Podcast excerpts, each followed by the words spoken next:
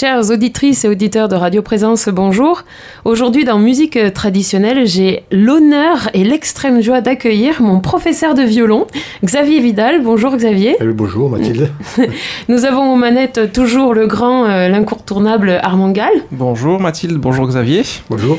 Alors euh, c'est super parce qu'aujourd'hui c'est en studio, donc euh, ce sera en direct euh, que l'on va vous entendre parler Xavier, et ainsi que jouer aujourd'hui du violon.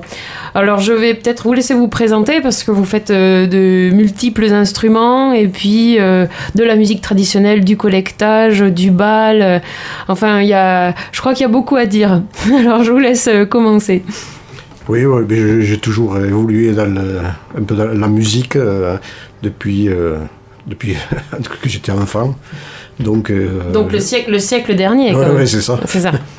Et puis bon, je, je, me suis intéressé plus particulièrement aux musiques populaires et, euh, et en particulier aux musiques aussi. Euh, c'était une découverte en faisant du coup, ce qu'on appelle le collectage, en allant voir les gens, et découvrir. Au début, on cherchait des, plutôt des chansons, et puis on est tombé sur des musiciens, des instrumentistes, des, voilà, et on, on a ça fait longtemps qu'on enregistre tout ça. Et après, c'était le but, c'était de, jouer ces musiques. Voilà. il, y a, eu un grand mouvement, euh, on va dire un peu mondial, depuis, euh, ça va dire les années 1940 euh, aux États-Unis. Et après, c'est venu surtout dans, les années 60 en France, où on s'est mis comme ça à, collecter, à, enregistrer les, les, musiques populaires en allant chez les gens, en demandant est-ce que vous connaissez des chansons est-ce qu'il y en avait qui, dans le coin qui jouaient un instrument? Ah d'accord. Alors vous, vous êtes originaire d'où? Alors, euh, natif de Toulouse. De Toulouse et vous êtes, vous êtes venu vous oh, installer... Euh, mon pays, Toulouse. et vous êtes venu vous installer dans le Lot euh, ah, Depuis 83. Voilà. 1983. À Cardaillac. Oui, au début j'habitais La Capelle-Marival et puis Rueire, Cardaillac. Et vous êtes resté là Oui, c'est ça. j'ai fait un petit. Euh, euh, j'ai disparu du Lot euh, quelques années. Je suis allé travailler à Toulouse, au conservatoire, de, 2011 à 2019. Oui, vous avez alors au conservatoire occitan de Toulouse parce que cette, émission va passer à Toulouse. Donc sachez, ah. auditrices et auditeurs, qu'il y a un conservatoire occitan. Ah oui, alors on travaillait en collaboration avec le conservatoire occitan, mais on était au conservatoire euh, à rayonnement régional. D'accord. Alors, quelle est la différence? Les conservatoires, disons, de musique classique, dans lequel il y avait une section de, musique traditionnelle et on travaillait en collaboration avec le. Maintenant, ça s'appelle plus Conservatoire Occitan, ça s'appelle Centre Occitan des musiques et danses traditionnelles. Mais ça continue, parce que moi, j'ai arrêté, euh, j'ai fait. J'ai demandé à être à la retraite, j'avais droit. Et donc, euh, c'est mon collègue, très très bon chanteur, Pascal Comont, qui continue euh, à coordonner cette histoire. Et alors, c'était un diplôme qui peut se passer, qui s'appelle le diplôme d'État de musique traditionnelle. Un diplôme d'études musicales. D'études musicales. Ouais, c'est ça. Alors ça existe en toutes les disciplines. Si on fait du piano, voilà, c'est le diplôme final du conservatoire. Et euh, et là, ça existait aussi, on a, cette section de musique traditionnelle, ça, existe, ça existait donc pour les musiques traditionnelles. Donc la formation, ça durait deux ans. Et au bout de deux ans, les, étudiants passaient un examen. Alors il y avait des étudiants qui, dont la spécialité c'était le, les musiques du domaine occitan. Mhm. Il y en avait d'autres, c'était flamenco. Et d'autres, les musiques de, du Maghreb et musique orientale. Donc la musique traditionnelle euh, a maintenant aussi euh, ses diplômes, parce que est-ce que ça c'est ça vous devez savoir euh, Xavier, est-ce que ça c'est récent Oui, oui c'est récent, c'est tout à fait récent. Déjà diplômer les profs, alors c'est les années 80, fin des années 80, et après diplômer les étudiants, c'est tout à fait récent. Alors souvent, je veux dire, les, les musiciens ne cherchent pas spécialement le diplôme parce que euh, c'est la légitimité du musicien, c'est pas tellement d'avoir un papier. C'est plutôt, c'est plutôt le, public euh, faire. Euh, ah, c'est compliqué. Alors là, si on commence il peut y avoir des très bons musiciens, excellents instrumentistes qui n'ont pas de public, et puis d'autres qui sont moins bons et qui ont, qui ont ce truc de ce lien avec le public, ce, cette façon de, de présenter des projets, que les organisateurs les engagent. Voilà, c'est compliqué. Mais bon, euh, c'est ça, la légitimité d'un musicien, c'est avoir un public. Euh, après, euh, alors le diplôme, ça sert, en particulier ce diplôme-là, de diplôme d'études musicales, ça voulait, ça voulait dire que le musicien était confirmé à un niveau instrumental ou vocal, à un niveau de connaissance culturelle de sa, de sa propre musique et à un niveau de connaissance culturelle des musiques du monde.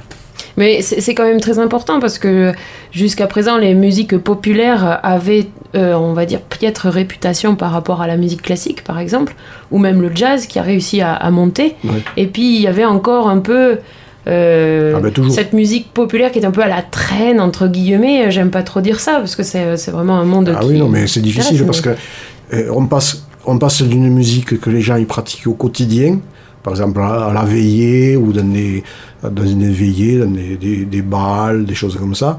Euh, on, passe à une musique aujourd'hui qui est tout ce matériau est récupéré par des, et réapproprié par des musiciens euh, professionnels qui vont faire à partir de ça de la création, du disque, de la scène. Donc euh, là, on est dans quelque chose qui a basculé complètement. C'est plus. Bon, les- si les musiques traditionnelles étaient vraiment populaires, euh, encore à l'heure actuelle, elles se pratiqueraient au quotidien par les gens. Mais bon, les Dans gens. la rue, quoi. Dans, la, rue, à la maison, dans la famille. Bon, alors c'est le cas encore, hein, dans certaines familles, mais, mais euh, bon, les gens connaissent plus. Ils valorisent plus, par exemple, des, des choses qu'ils entendent à la radio. Et on est à la radio, bravo la radio. que, Merci la radio, hein. que, par exemple, des choses qui, des héritages de famille. Et des Oui, fois, ils sont pas tellement conscients. C'est comme, euh, c'est comme les langues. C'est ce que vous dites, c'est ça qui est intéressant, c'est que la, la musique traditionnelle euh, que vous avez collectée, c'est qu'elle n'était pas juste pour un bal, une occasion, un événement, euh, euh, un instant T. Elle accompagnait les joies, les peines, euh, les, les mariages, les enterrements, les récoltes, le tassement. de la terre, puisqu'il y a, des, il y a des, des danses qui sont faites pour ça, les veillées, les récoltes de châtaignes, c'était... Et oui, c'est pour ça, c'est pour ça d'ailleurs que comme c'était très fonctionnel, par exemple, euh, euh, aujourd'hui on n'a pas. Moi j'ai, enregistré des gens qui chantaient des chansons de moisson. Quand les gens moissonnaient à la main, ils chantaient, ils avaient des chants qui accompagnaient. Euh, par exemple, Jeanne Olivier, qui habitait à Fons, me chantait des chansons de, de moisson. Ou Marguerite Casagou à Feissel me chantait des chansons de moisson. Mais euh, évidemment, quand la- la- l'agriculture est devenue mécanisée, les gens ont arrêté de chanter ces chansons-là, mais ils l'ont gardé dans la mémoire. Alors, est-ce que vous nous chanteriez une chanson de moisson? Ah oui, par exemple, euh, Allez. je pourrais chanter euh, Tsano Daime, parce que dans le Quercy, ici, la chanson de moisson la plus populaire, enfin il y a plein de versions, mais c'était Tsano Daime. D'ailleurs, Jeanne, je crois que je, vais- ouais, je vais chanter une version de Jeanne, elle disait euh, euh, Ah, tu trouveras jamais personne qui connaît autant de couplets que moi de cette chanson. Ah bon? Et, euh, et alors, c'est l'histoire, c'est le, le monsieur qui rencontre la bergère. Bien sûr. Alors, le monsieur, il dit euh, ta ta ta ta, elle lui répond tic tac tac, tac au tac. Et donc, elle a toujours une réponse. Mais en fait, on peut rajouter toujours. Oui, on peut l'inventer, son couplet. Et c'est ce finalement. que je, lui- je, c'est ce que je lui disais, Jeanne. Il faut pas me prendre pour un couillon. Je crois que tu, tu, euh, tu en rajoutes chaque fois. Alors elle prenait son bâton et elle poursuivait autour de la table. Alors, la Euh, chanson de elle- Jeanne, elle de disait- moisson. Ouais, je ne vais pas chanter les 30 couplets qu'elle connaissait. Arroc d'anglar, yano claro funteno, arroc d'anglar, yano claro funteno. Sano naime iba kere dela yo, sano naime iba kere dela yo. Lufil el rey su lo la reencontrado, lufil el rey su lo la reencontrado. Sano dai me, tomati te le vado. Sano dai me, tomati te le vado. Lo fil del re la luna m'ha trompato, lo fil del re la luna m'ha trompato. Tsano daime du nome de tunaio, Tsano daime du nome de tunaio. Lo fil nel re non hai verenitaso, lo fil nel re non hai verenitaso. Ciano dai me l'uno ed intacaso, ciano dai me nome ed intacaso. Lo fine reino lei pa preso irado, lo fine reino lei pa preso irado. Ciano dai me per tu trovo virado, ciano dai me per tu trovo virado. Dernier couplet, ça dit euh, Jeanne d'Aimé, c'est la fille, pour tout tu trouves une birade, une, une réponse. Une réponse. Mm. Une, une réponse. C'est vrai qu'elle lui dit, euh, il lui dit, euh, mais tu t'es levé euh, très tôt ce matin. Elle lui dit, oui, oui, la lune m'a trompé. Elle lui dit, euh, tu. euh, Il y a un fils de roi aussi, j'ai ouais, ouais. compris. C'est, alors, c'est le Vous fils avez du- compris, Armand? C'est le fils du roi Oui. qui répond. C'est le fils du roi qui questionne et la, et la fille répond. Et alors ça peut durer très longtemps et les gens répondaient. Alors soit il y avait, alors les gens moissonnaient à la main, à la faucille, c'était très pénible. Alors soit ils, ils répondaient au meneur, soit il, euh, le meneur chantait tout seul pour les encourager à des moments. Est-ce que ça donnait un rythme à la moisson? Ouais. Parce qu'il fallait quand même avoir un rythme. Mais en même pour temps, moissonner. c'est ouais, c'est pas exactement le rythme du geste. C'est un peu, dé- c'est un peu décalé. euh, comme oui, si parce que là, c'est- j'essayais de- d'imaginer. non, non, non, non, non, non, non, non. C'est non, c'est très, c'est pas, c'est pas mesuré. euh, C'est très, c'est un peu euh, qu'on appelle la musique rubato, ça veut dire un peu libre hein, dans l'accentuation. C'est pas régulier. Ça va pas avec le geste. Non, ouais, ça va pas avec le geste. Parce qu'avec le geste, il faudrait que, euh, ouais, euh, Oui, je, je me disais, c'est bizarre Ouais. ce rythme parce que ça, ça correspond pas à un rythme hyper régulier de, de, de Non. qui peut y avoir de Non, moisson. Moi, j'ai jamais moissonné ni à la main ni à la machine. hein, mais- c'est assez long tous ces chants de moisson. C'est des, ce qu'on appelle les chants longs. hein. C'est très, euh, puis même la mélodie, tout ça, c'est très, c'est très simple. Il faut que ça soit un peu envoûtant. il faut oui, pas il y que- a une espèce de sorte de transe en Ouais, fait qui ça. se met pour, pour aider à, le corps à continuer. Par contre, le les gens, les gens connaissaient bien le rythme quand ils faisaient le, le battage. Ah oui, Hein, parce que les- quand il fallait battre au fléau, oui. et il fallait que, là avoir ce qu'on appelle la cadence, c'est-à-dire que tout le monde a la même intention rythmique. Oui, Et alors déjà, ils apprenaient quand ils étaient petits. Alors ils disaient, par exemple, on te disait, euh, ah, je vais le faire. alors il pose le violon. Hein. Alors, ils disaient quand on avait par exemple quatre batteurs, comment ça fait? Alors toi, tu- quand tu tapes avec ton fléau, c'est ça? Et- Mhm. et, quand les autres font, c'est ça? Donc, Tape sur les cuisses, tape sur le torse. Ouais, cuisse, fait torse. Cuisse, torse, torse, torse. Cuisse. Cuisse, torse, torse. On va essayer, Armand. Voilà. C'est pareil, alors il faut pas le faire décaler, hein. c'est-à-dire chacun a son temps, temps fort, à son frappement, à tour de rôle. Mathilde, Mais- je pense que vous ferez bien la Macarena. Mais, mais je me suis entraînée. Hein. il faut que tout le monde soit vraiment très coordonné parce que sinon on, c'était, ça- il pouvait y avoir des accidents. On pouvait se Ah oui, mettre parce qu'avec le fléau, on, remonte. Voilà, ça. Si on met un coup à celui d'à côté parce qu'il n'est pas au bon endroit. Et ouais, alors donc, euh, il faut, les gens, ils, ils, euh, dans la société rurale ancienne, avaient des compétences rythmiques très très pointues, et s'ils ne l'avaient pas, c'est handicapant parce que... Il faisait autre chose. Non, non, mais c'est pas ça, c'est que, il- il- c'est que euh, même la respiration et tout ça, ils l'apprenaient pas, mais ils l'appre- ils apprenaient en faisant. Et c'est très important parce que sinon, comme le travaux, les travaux étaient très durs, Mm. Ouais, c'est, pas comme maintenant avec, euh, avec euh, un téléphone portable. portable. Alors, chères auditrices et auditeurs, si jamais euh, les dires de Xavier Vidal vous touchent ou que ça vous fait rappeler euh, d'une chanson ou d'un rythme ou d'une musique, euh, eh bien, nous sommes preneurs. Appelez donc la radio au Armand?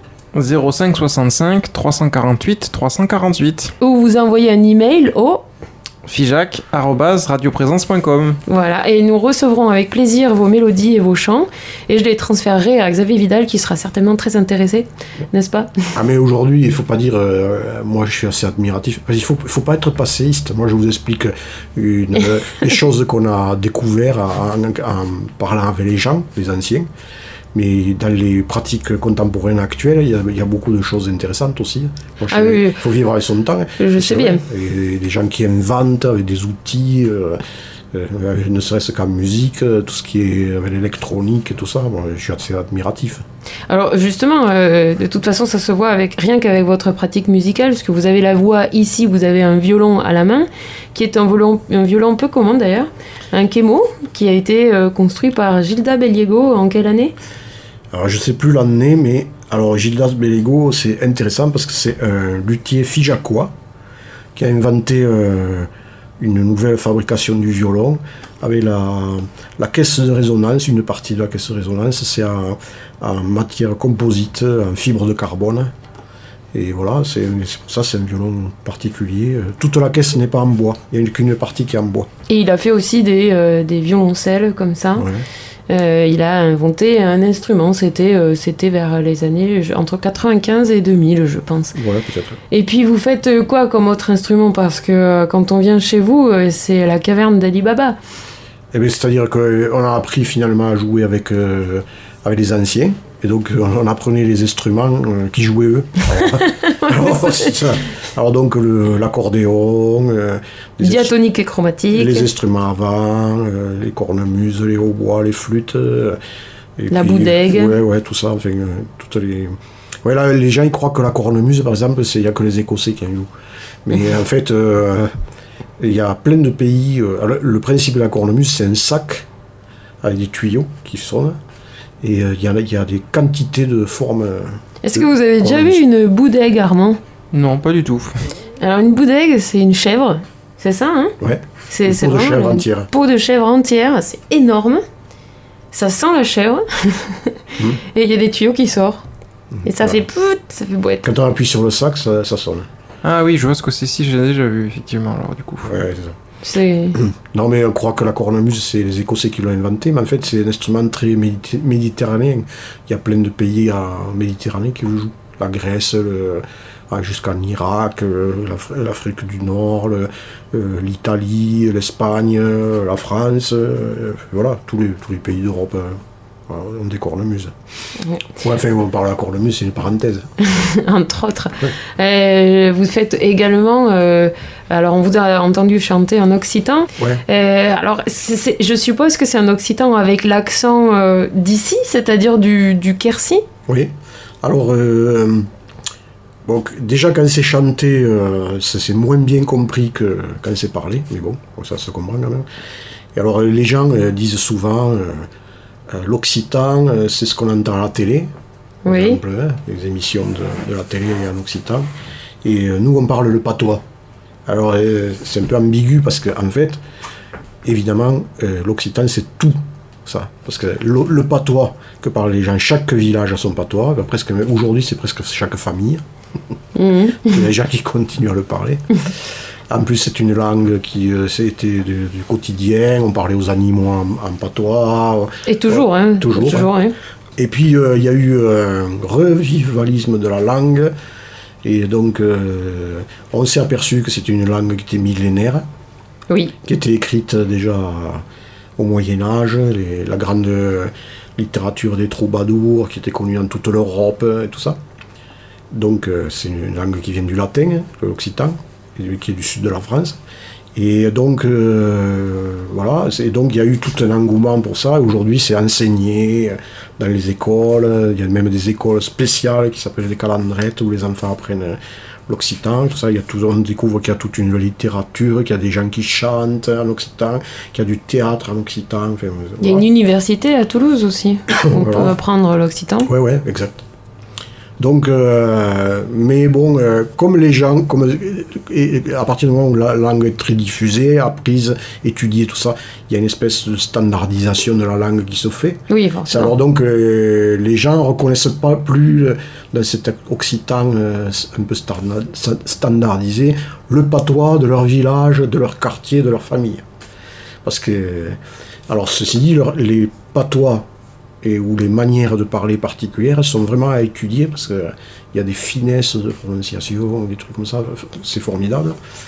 Mais euh, il suffit de donner quatre outils aux personnes pour comprendre que euh, que ailleurs ça se parle pas pareil, ils vont, ils vont comprendre. Et c'est ce que nous disait euh, Josette Quintard dans une émission il y a euh, euh, quelques, quelques semaines, qui nous disait, alors j'ai, moi je comprends bien Christian Mage, qui est un de vos amis d'ailleurs, et parce que euh, j'ai appris le, le patois dans le Cantal, et c'est vrai qu'il y a des mots qui, sont, qui peuvent être différents, Ouais. et des fois j'ai du mal à comprendre, mais euh, du Cantal d'où je viens, ça correspond. Oui, oui, mais c'est ça. Mais c'est-à-dire, après, ce qu'il faut expliquer, c'est que dans toute l'ère occitane, c'est- c'est très très vaste. C'est beaucoup plus que la région qu'on appelle Occitanie, parce qu'il y a toute euh, la partie de Bordeaux, Gascogne, euh, tout ça, jusqu'à Nice. Donc tout ça, c'est tout le Italie aussi. Ouais, il y, a, il y a- une petite partie en Italie. Donc, euh, évidemment, les gens ne peuvent pas parler pareil de, de, Bordeaux à Nice. Déjà Donc, euh, mais si on a les outils, on sait que par exemple, à, à Bordeaux, ils parlent gascon. Mm. Alors, les F, ce qu'on ce qu'on pense F dans, dans le Lot, c'est là-bas, c'est le H aspiré. Par exemple, le, le, le fioc, le feu. Et là-bas, c'est le yok. Ah, le H aspiré. Le yok. Donc, euh, ou le wek, ils disent même. Alors, euh, bon, enfin, voilà quoi. Mais en fait, euh, on, on peut, euh, si on a que- quelques outils linguistiques, ce qu'on n'a pas permis aux gens, parce que les personnes qui l'ont appris de famille, eh bien, on leur a jamais dit que c'est une langue qui pouvait être écrite, qui pouvait être euh, lue, qui pouvait être, euh, qu'on pouvait l'étudier, l'étudier en, fon- Mm. en fonction de tous les dialectes qui, qui existent, toutes les manières de parler. Et on leur a jamais dit, euh, par exemple, qu'il y a euh, 36 départements en France qui, qui, euh, qui, sont, qui ont la même racine littéraire, li- la même racine linguistique de la langue d'oc. Et même, pas- même pour la langue d'oï. hein. Parce que Mm. la langue d'oï, euh, on, dit euh, le français, euh, le français qu'on parle aujourd'hui, il est issu de- du français académique qui, qui était parlé à, à Paris ou que le- dans le Val-de-Loire. euh, Mm. Voilà quoi. Mais euh, ne- serait-ce que dans le français, il y a des prononciations, des vocabulaires. Ah ouais, ça, euh, même- Euh, c'est entre le bourguignon, le, le normand et le, je sais pas quoi moi, et le picard. C'est euh, entre le breton et... euh, Vous venez d'où, Armand? Arles. Ah, et Ah, alors, est-ce qu'il y a une différence entre Arles et, et Frijac ah oui. Euh, Oui, euh, là-bas c'est le provençal.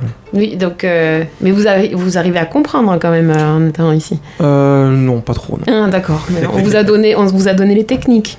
Oui, voilà. Mon père m'a appris quelques trucs quand même. Et, et puis, le, alors, je passe avec le Canadien, le Belge le, Ah oui. et les Africains. Mais en fait, il, euh, on, ça serait euh, intéressant en France qu'on prenne en compte la diversité euh, culturelle et linguistique. Linguistique, c'est énorme. Toutes les langues, il y a des langues très particulières en France, le basque, Mm. le- l'alsacien, le, le flamand, le, le breton. euh, et on a une richesse formidable. Et au nom de ce truc, de l'académisme, euh, et toute, c'est un peu euh, un pays spécial parce que toute culture euh, périphérique est un peu suspecte. Que ce soit des cultures régionales ou des cultures euh, de, issues de l'immigration ou des trucs comme ça, tout ça c'est suspect. Mais faut- c'est quand même, euh, je trouve qu'en ce moment c'est quand même plutôt mis en avant euh, Ouais, maintenant. Ça, ça- et puis ça aide d'un point de vue touristique aussi. Alors juste pour revenir à la musique traditionnelle, ça parce que ça en fait partie. euh, Armand est en train de dire qu'il nous reste 3 minutes parce que Voilà. ça passe vite. Euh, je vous ai demandé d'amener le violon. Voilà. Et du coup, euh, quel euh, morceau avez-vous choisi de jouer? Ou allez-vous choisir de jouer? Je vais jouer une Scottish.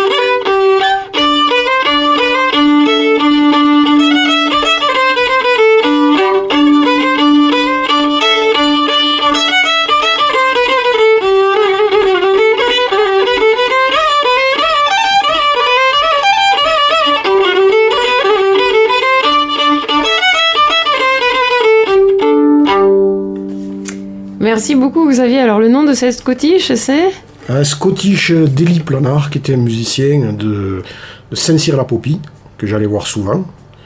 Et euh, voilà, il, il était accordéoniste, mais il m'a transmis euh, des airs de sa jeunesse. Et euh, voilà, j'avais bien joué ça. La Scottish qui est une danse en couple. Oui, et alors je pensais moi que cette Scottish était de votre composition. Ah non, non. Bon, voilà. C'est Eh bien, j'ai Planard. Eddie Planard. J'ai euh, j'ai spoilé, comme on Oh, dit, oui. euh, la j'ai- Scottish d'Eli Planard. Je l'ai souvent joué, mais elle est pas. Ah, mais moi, je l'appelle Elie Planard, mais avant Elie Planard, il y avait quelqu'un d'autre aussi qui l'avait peut-être inventé. Ou... Alors voilà. Oui, bon, c'est ce qui Ça appartient à personne. quoi. ce qui arrive au, au répertoire, ce qu'on appelle euh, traditionnel. Ouais, c'est oral. C'est pas écrit. Donc on ne sait pas qui c'est. euh.